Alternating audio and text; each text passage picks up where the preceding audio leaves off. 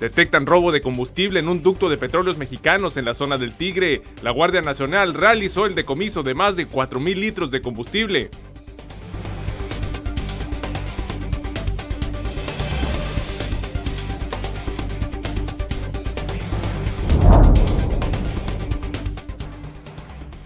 Entregan reconocimientos y estímulos económicos a policías municipales de Ensenada, mientras que agentes en retiro piden se les cubra el haber de retiro.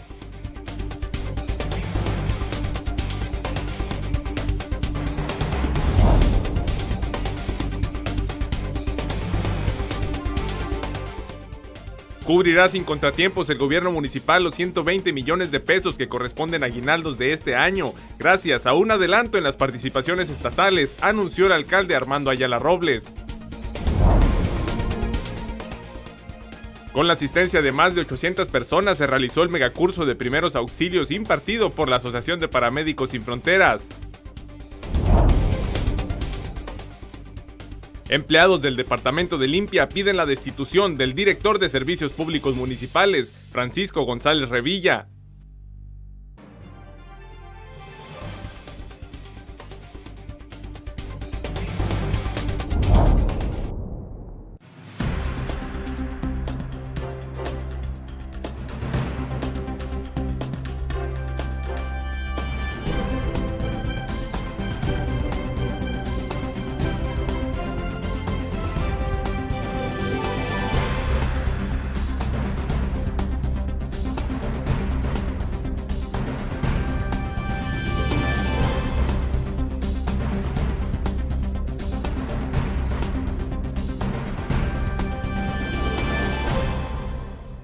Buenos días, bienvenidos a Zona Periodística de este lunes 9 de diciembre de 2019. Zona Periodística es una coproducción del periódico El Vigía y en La Mira TV. Elementos de la Guardia Nacional detectaron este fin de semana el robo de combustible en el municipio ensenadense. César Córdoba Sánchez nos ofrece los detalles de este golpe a los guachicoleros de la entidad.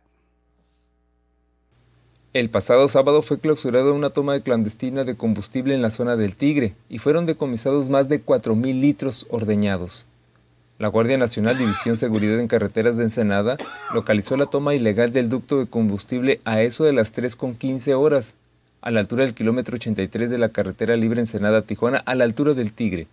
A unos metros de este sitio fue localizado un camión con siete tibores de distintas capacidades y estaban cargados con un total de 4.600 litros de hidrocarburos sustraído de manera ilegal. La toma ilegal fue localizada a unos 100 metros al norte de la cinta asfáltica de la carretera, sobre la terracería, a corta distancia del señalamiento de color amarillo de Pemex. Los oficiales detectaron un camión estático en despoblado y cargado con contenedores de grandes dimensiones, de donde bajó un individuo y comenzó a correr entre las matorrales al mirar las unidades de emergencia. Los federales resguardaron la zona y brindaron seguridad a la Brigada de Reparaciones de Pemex, quienes clausuraron la válvula ilegal.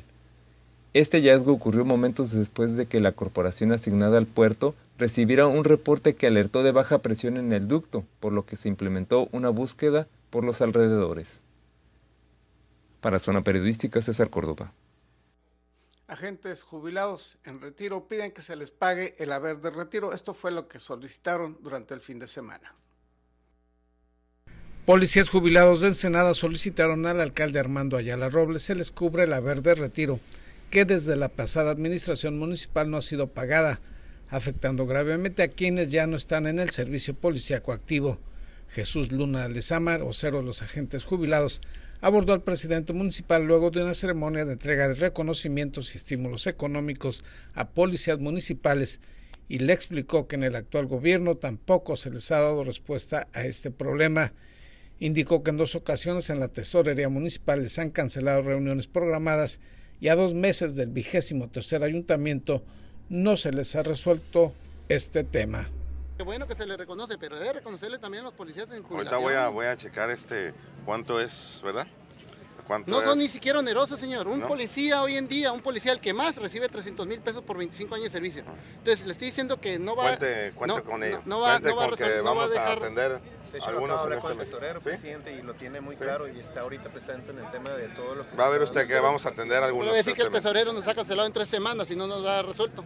Felicitó al alcalde Ayala Robles por la entrega de reconocimientos y estímulos económicos dados a agentes en activo, pero también enfatizó es necesario cumplir con quienes tuvieron toda una vida dedicada al servicio policiaco.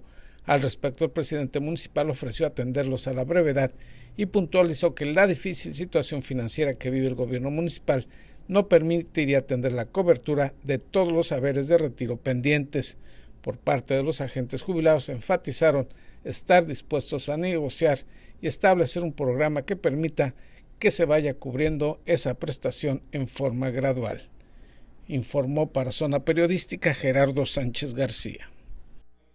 Y en más noticias, autoridades locales hicieron un reconocimiento a policías municipales que se destacaron por sus labores y se les hizo entrega también de un estímulo económico un bono de 10 mil pesos y placa de reconocimiento recibieron 12 agentes de la Policía Municipal por su destacada labor en el servicio. La entrega se realizó el viernes en la Ventana al Mar, donde también se pusieron en funcionamiento 25 patrullas.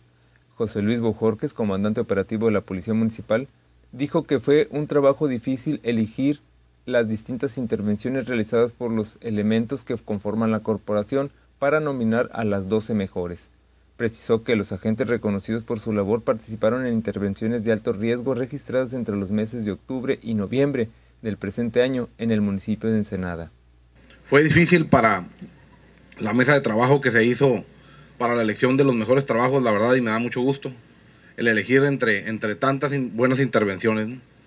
La verdad que me quito el sombrero, como se dice, por, por el trabajo que están desarrollando.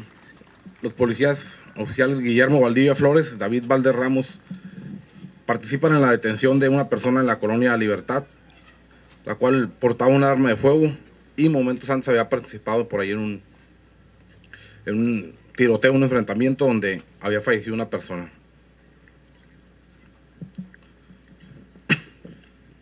Eh, en la delegación de la estación de Punta Banda, los policías Arturo Márquez Isais y Pablo Vicencio Salas por cierto, me tocó ver el, desarrollo de este operativo, los, felicito personalmente, ahí estuve, por la detención de una persona en, Punta Banda 1 que momentos antes efectuó robo con violencia en, la, en una tienda Oxxo con un arma de fuego.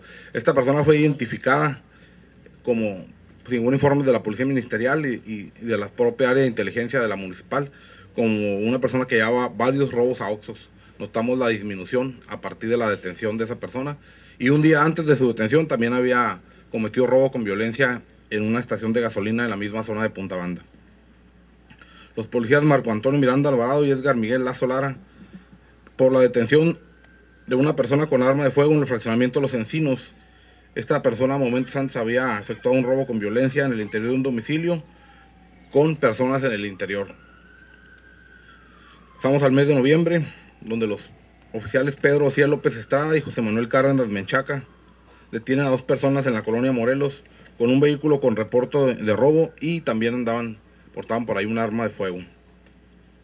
Los oficiales Eder Molina Palma y Jesús Alberto Hernández López por la detención de una persona de la Delegación Real del Castillo, la cual portaba una, un arma larga y horas antes había privado de la vida a una persona. Se realizó un operativo en, el área de serrana de ahí de la delegación de Ojos Negros y los pocos elementos que participaron lograron la detención de esta persona. Y finalmente, los sociales Juan Francisco Vázquez Robinson y Laura Araceli Bueno Trejo, dentro de un operativo que se realizó en la colonia industrial y allá en un costado de la cementera Vallorado, detuvieron a dos personas, los cuales momentos antes habían realizado un robo con violencia y lesionado a una persona en una estación de gasolina que se encuentra ahí en la zona. Armando Ayala Robles, presidente municipal, dijo que se cumplió el compromiso de reparar 25 patrullas destinadas a zonas prioritarias con la inversión de un millón cien mil pesos con apoyo de los regidores en la ampliación del presupuesto. Se logró reparar estas 25 patrullas que ustedes ven aquí y se sigue dotando de refacciones y del combustible necesario a la Dirección de Seguridad Pública para que haya el mayor número de patrullas operando. Recorrimos las delegaciones y en muchas delegaciones nada más tenían una patrulla, dos patrullas y las demás fuera de servicio. muchas de estas patrullas van a ser en su mayoría utilizadas, sí, en las zonas prioritarias de la ciudad, pero también vamos a dotar de patrullas a las 22 delegaciones, a las que requieran y tengan eh, una urgencia de reforzar la seguridad, vamos a estarlos apoyando. Para Zona Periodística, César Córdoba. Vamos a a una pausa publicitaria. Más adelante le hablaremos de la depresión navideña, así como de un megacurso de primeros auxilios que reunió a más de 800 personas en esta ciudad.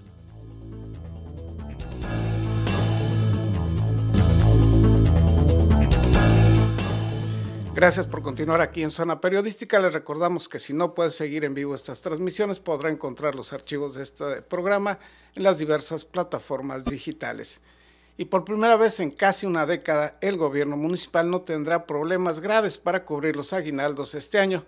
El anuncio lo realizó el alcalde Armando Ayala Robles. Mediante un adelanto en las participaciones estatales, el gobierno municipal cubrirá sin contratiempos los 120 millones de pesos de aguinaldos correspondientes a este año, iniciando los pagos antes del día 15 de este mes, anunció el alcalde Armando Ayala Robles. No, pues los aguinaldos son 120 millones, entonces con esto vamos a cumplir con todo lo que es los aguinaldos. Ahorita nos va a faltar este verlo de ciertas prestaciones que quedan rezagadas desde el inicio de año con el sindicato, como retroactivo y algunos bonos, que vamos también a, ver esa parte, pero ya lo de los aguinaldos este, se les va a cubrir antes del día 15 o más tardar el día 15 informó que el gobernador Jaime Bonilla Valdés aceptó la petición de adelantar partidas correspondientes a las participaciones que corresponderían al gobierno municipal por el siguiente año. Agregó que asimismo la anterior administración le debía al ayuntamiento de Ensenada más de 40 millones de pesos, los cuales serán cubiertos en estos días y se contará con el adelanto de participaciones. O sea, el, Estado ya nos, nos tenía una deuda de como cuarenta y tantos millones y nos va a adelantar participaciones para que podamos cumplir con los compromisos este, y no tengamos pues que pedir préstamos y endeudarnos más. Y ya estamos hasta la coronilla de deudas, entonces este, yo le agradezco mucho al gobernador su buena voluntad y su apoyo, porque con esto pues vamos eh, saliendo de un mega problema. Con el respaldo de Bonilla Valdés, dijo Ayala Robles, se permitirá que el gobierno municipal pueda cubrir ese compromiso con los trabajadores sindicalizados, policías y empleados de confianza sin tener que recurrir a préstamos como había ocurrido en las últimas administraciones municipales. Informó para Zona Periodística Gerardo Sánchez García. Y en el municipio de Tijuana no se contempla incrementar el impuesto predial. El reporte con nuestros colaboradores de la jornada Baja California. Por votación unánime, el Cabildo de Tijuana aprobó la ley de ingresos por 8.139 millones 321 mil pesos, así como el presupuesto de egresos por más de 7.960 millones 395 mil pesos para el ejercicio fiscal del 2020, mismo que serán turnados al Congreso local para su publicación en el periódico oficial del Estado. Dentro de la ley de ingresos, integrantes del Cabildo de Tijuana aseguraron que no habrá aumentos que afecten a los tijuanenses y los impuestos del predial y pago de trámites y servicios seguirán iguales que en el 2019. No hay incremento en el impuesto y en pagos de derechos por servicios que presta el registro civil, que son los que más golpean a la ciudadanía. Dentro del proyecto de ley encontré algo novedoso, que es el descuento al pagar por Internet. Destacar también que el costo por uso de estacionamiento tarifado baja de 12 pesos a 10 pesos por hora y con un, un descuento del 50% para la segunda hora en adelante. Aseguró la regidora Yolanda García Bañuelos, mientras que la regidora Mónica B mencionó que para el próximo ejercicio fiscal del 2020 se pusieron candados para que empresas no puedan ampararse y evitar el cobro del impuesto predial. El tema de los polémicos amparos de algunos empresarios en la ciudad. Eh, el día de hoy esta ley de ingresos, este proyecto de ley de ingresos que se está eh, presentando en el pleno del Cabildo, eh, contempla una modificación que tiene como propósito evitar eh, próximos amparos que si bien, repito, como lo ha mencionado el presidente municipal, pudieran haber estado dentro de la legalidad, son totalmente inmorales en una ciudad como la nuestra. Por su parte, el regidor Luis Antonio Quesada indicó que habrá multas para las personas que tienen predios baldíos y no los limpien que se tratara también de, una, de un impuesto o de un, más bien de una multa precisamente a quien tiene un predio y que lo descuida y ese descuido genera después que esos predios se conviertan en basureros, que se conviertan también en, como se conoce vulgarmente, pues zona de picaderos o lugares por donde se puede utilizar para delinquir. Entonces, eh, en realidad el, el proyecto viene muy bien, viene muy bien trazado. Al finalizar la sesión de Cabildo, el alcalde de Tijuana informó que no fue necesario utilizar un crédito inmediato para enfrentar los gastos inmediatos de pago de aguinaldos y en el presupuesto del 2020 será austero, empezando por la presidencia municipal y la ley de ingresos favorecerá a los tijuanenses. Lo que buscamos es hacer un gobierno más eficiente, con menos, eh, con menos personal de confianza y que le pueda dar mejores resultados a Tijuana. Lo que sucedió fue que cuando nosotros entramos no, no contratamos a todos los que tenía contratado el, el, el anterior, la anterior administración. Entonces sí tenemos un recorte que se hizo vía la salida de los anteriores y, y con la llegada sí, con, de confianza, porque bueno, los de base son, son sindicalizados y hay que respetarlas, pero los de confianza no se llenaron todas las posiciones, están utilizando eh, eh, con menos personal, se están haciendo las funciones de gobierno. Informó Ana Lilia Ramírez. Regresando a la información de Ensenada, trabajadores del Departamento de Limpia del Gobierno Municipal solicitaron el fin de semana la destitución del titular de Servicios Públicos Municipales, Francisco González Revilla. Todo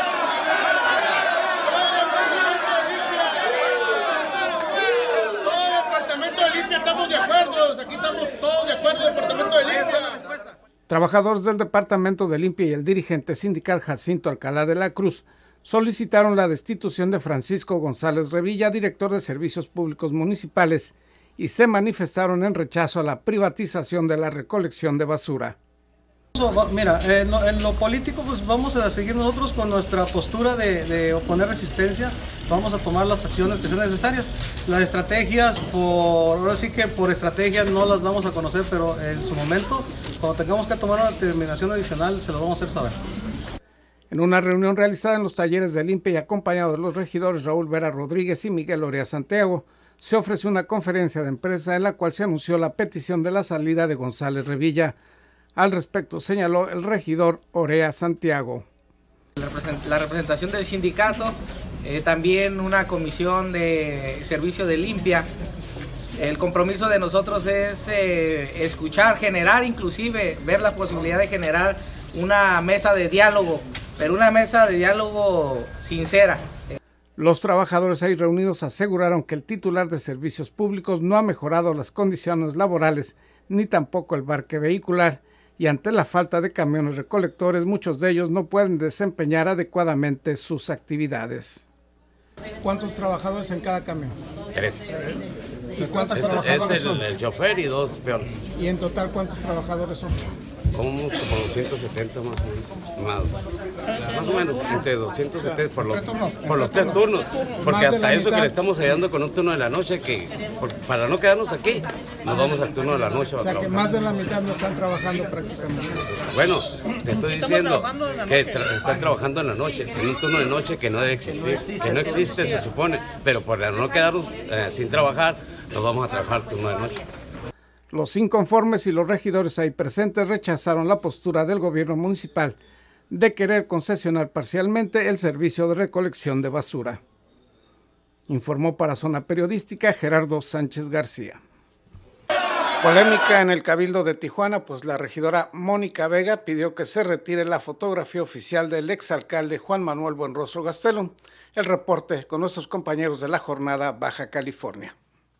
Se generó en el Cabildo de Tijuana una polémica porque la pintura del exalcalde de Tijuana, Juan Manuel Gastelum, dicen que viola la Ley Nacional de Escudo y Bandera de México. Por ello, la regidora Mónica Vega propuso ante el Cabildo que sea retirada de la sala de presidentes del Ayuntamiento de Tijuana, pues podría aplicarse una multa de hasta 800 mil pesos. A través del Departamento de Eventos y Acción Cívica retira la fotografía del exalcalde Juan Manuel Gastelum el rostro de la sala de los presidentes y que se instruya a la Consejería Jurídica para que inicie inicia el procedimiento ante las autoridades competentes por el incumplimiento a la ley sobre el escudo, la bandera y el himno nacional, en base de los siguientes considerandos. La trilogía simbólica nacional, esto es escudo, bandera y el himno, se convierten en pertenencias colectivas y generan un sentimiento comunitario que no es cuestionado, simplemente es aceptado. La tarea de establecer un campo de identidad ha sido trabajado fundamental dentro de la invención de la ciudadanía. Según la regidora Vega, la pintura viola los símbolos patrios porque no se alcanza a ver la bandera y fue un alcalde que pasó a la historia por sus actos de corrupción. La iniciativa para retirar la pintura del ex alcalde Gastel Un Buen Rostro fue negada con 11 votos en contra y 7 a favor y fue turnada a la Comisión de Regidores para ser discutida en los próximos días. Los regidores que se opusieron a la medida indicaron que en el cabildo debían atender temas de mayor relevancia e impacto en Tijuana, aseveró el regidor Luis Antonio Quesada. Parece de alguna forma un poco excesiva la, la, la, postura de decir, bueno, pues si bien es cierto, es lo que refleja o es lo que el sentir de los tijuanenses tenemos respecto a esa figura pública que fue, eh, también me parece excesivo el decir pues, que se evite las comisiones, ¿no? Esto me parece que no tiene una, una cuestión, si bien es cierto, como la manifiesta, de que podamos ser multados, pues ha estado ahí desde, desde el inicio de este 23 ayuntamiento. Mientras que el panista Arnulfo Guerrero, quien fue regidor en la administración de Gastel Un Buen Rostro, dijo: Determinemos un protocolo para que todas las fotografías que se encuentren en la sala de presidentes traigan estos requisitos fundamentales y resolvamos el tema. Y por el otro lado, creo que debemos estar discutiendo aquí temas más trascendentales para la ciudad. Independientemente de ese proceso de si es sanción o no es sanción, ahí está la autoridad correspondiente, que es la sindicatura, para que se presente su queja formal y determinen el conducente. Pero en el otro punto, creo que el tiempo que estamos aquí dedicándole, dediquémoselo a temas trascendentales para la ciudad. Aún no se sabe si se quitará el retrato. Serán los integrantes del Cabildo quienes decidan en las próximas semanas. En la sala de presidentes hay 23 pinturas de los exalcaldes de la ciudad. Entre la galería están dos retratos de Juan Manuel Gastel Un Buen Rostro, la primera colocada en el 2000 cuando entró como alcalde supliendo la licencia de Francisco Arturo Vega de la Madrid, y la última fue colocada en el 2018, de la cual se pidió su retiro, informó Ana Lilia Ramírez. Esto ocurrió en Tijuana. Vamos a ir a una pausa. Al regreso le hablaremos sobre lo que es la depresión estacional y los efectos negativos de la misma.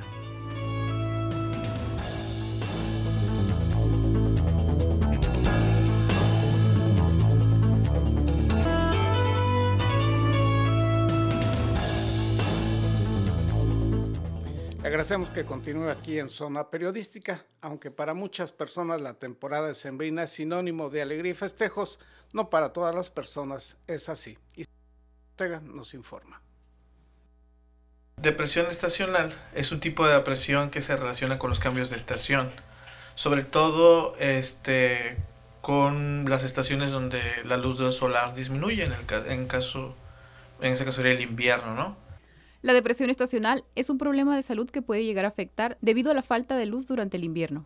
A veces a los seres humanos se nos olvida que nosotros también somos animales y que estamos susceptibles a los cambios del clima, de la temperatura y a la luz solar. El doctor Jesús Sánchez del Instituto de Psiquiatría de Baja California nos explica que para realizar este diagnóstico el paciente debe presentar los síntomas al menos durante dos años consecutivos de la misma estación. Es decir, la depresión estacional no solo podría afectar en el invierno, también durante otra temporada del año. En primavera, este, en otro, en, es más raro, pero se, se, puede llegar a dar. Invierno, por lo general, este, tiene mucho que ver con exceso de sueño, cambios en el apetito, eh, aumento de peso, cansancio, fatiga. En la primavera se manifiesta con insomnio, con falta de apetito, con adelgazamiento, con, con sentirse nervioso sentirse irritable. Sí, hay pequeñas variaciones. Los síntomas que deberían motivarnos a buscar ayuda de un profesional son el marcado desinterés en continuar con mantener el ritmo de vida habitual. Los síntomas de alarma serían que está el sentimiento de tristeza que se mantenga durante más de una semana consecutiva, que nos impida realizar las cosas que solíamos disfrutar adecuadamente, eh, que nos impida realizar nuestras actividades diarias, es decir, por sentirte de, que por sentirte deprimido no tengas energía y por lo tanto faltes al trabajo, por ejemplo eso debería ser un índice de que algo no anda bien y sería eh, un indicativo de que deberías consultar a un profesional de la salud mental. El médico Jesús Sánchez explica que este problema de salud se manifiesta comúnmente en adultos jóvenes y que según la gravedad de la enfermedad se aplicará un tratamiento distinto. Lo que se recomienda muchas veces, este, aunque eso no es algo que tenga la, el, ¿cómo se llama? Eh, el IPVC, es el, una terapia de luz. Hay determinadas, este, ¿cómo se llama? Lámparas que dan una luz similar a la luz del sol se requiere, se da un, este, ¿cómo se llama? Un tiempo aproximado de, exponerte a la luz de esa lámpara para que poco a poco este, vaya mejorando la salud del paciente. Y en otros casos se pueden utilizar medicamentos, medicamentos antidepresivos. El IPVC este, tiene acceso y proporciona mediante el Seguro Popular este, los antidepresivos necesarios. Sí se recomienda hacer como ciertas cosas en casa, por ejemplo, tratar de dormir mejor, alimentarte mejor, emprender un hobby o cosas así. Pero como tal, esas son como situaciones que ayudan, ¿no? Pero como tratamiento como tal, dos, la fototerapia o bien los antidepresivos. Para Zona Periodística, con imágenes de Darío Grijalva, Isabel Guerrero. Y en otros temas, con gran éxito se realizó el mega curso de primeros auxilios organizado por la Asociación Civil para Médicos Sin Frontera. Un total de 714 niños y adolescentes y 100 padres de familia acudieron al mega curso de primeros auxilios y prevención de accidentes que impartió la Asociación Paramédicos Sin Fronteras este fin de semana en el puerto de Ensenada. José Luis Cosío Manríquez, presidente de dicha agrupación civil, señaló que acudieron menores desde 5 hasta 15 años y se contó con la colaboración de la Universidad Xochicalco, la dirección del Cuerpo de Bomberos de Ensenada y un gran número de voluntarios. Bueno, el resultado fueron 714 jóvenes de una edad de 5 años a 14 años y una participación de 100 padres de familia que se quedaron. Estamos hablando de 800 personas aproximadamente. Indicó que en este curso se abordaron los temas sobre cómo actuar en caso de una fractura, una hemorragia grave y otros percances. Asimismo, se les explicó a los asistentes cómo prevenir y qué hacer en caso de un incendio en el hogar o en la escuela. El objetivo, dijo Cosio Manríquez, es generar entre los niños y adolescentes una cultura de la prevención y del cuidado, así como darle los elementos mínimos para actuar en caso de una contingencia. Bueno, tuvimos el gusto de darles lo que es manejo y evaluación del paciente, heridas, hemorragias, fracturas, quemaduras. La dirección de bomberos de, aquí de Ensenada dio el tema de quemaduras y de incendios. Se les enseñó los detectores de humo y cómo manejar un extintor. Agradeció a los diversos patrocinadores el apoyo brindado y destacó que el número de asistentes superó las expectativas que se tenían y ahora se trabajará para ofrecer un curso dirigido a toda la familia. La propuesta, dijo, es que todos los integrantes de una familia tengan los conocimientos mínimos sobre el tema de la prevención y sobre cómo actuar durante y después de una contingencia, ya sea humana o natural, informó el representante de Paramédicos Sin Fronteras. Informó para Zona Periodística Gerardo Sánchez García. Jóvenes ensenadenses avanzan en su carrera dentro del modelaje, la historia con Isabel Guerrero Ortega.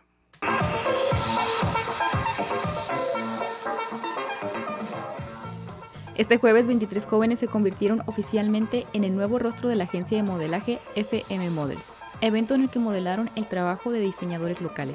En esta ocasión vamos a dar tres reconocimientos para el mejor modelo en pasarela, mejor modelo en proyección en fotografía y mejor modelo en evolución. La variedad de diseños sirvió para mostrar prendas de otoño e invierno y algunos adelantos de lo que estará en boga durante la primavera y verano de 2020. Por su parte, los jóvenes modelos compartieron sus impresiones en lo referente a esta experiencia. Pues es una nueva experiencia, eh, sería mi tercera pasarela participando. He querido empezar desde hace mucho eh, buscando agencias, queriendo superarme a mí mismo y en serio, en serio, agradezco de estar aquí Así que si conoces algún talento que podría brillar en la industria del modelaje, Grecia Castillo te hace una atenta invitación. Que si tienen nuevos talentos, si conocen a alguien con, nuevos talentos, pues nos, nos, los manden a la agencia, a FM, que estamos ubicados en Plaza Cuauhtémoc. Para Zona Periodística, Isabel Guerrero. Le agradecemos que nos haya acompañado en la edición del día de hoy. Lo invitamos a que nos sintonice mañana a 7.30 de la mañana aquí en La Mira TV, su espacio periodístico, Zona Periodística.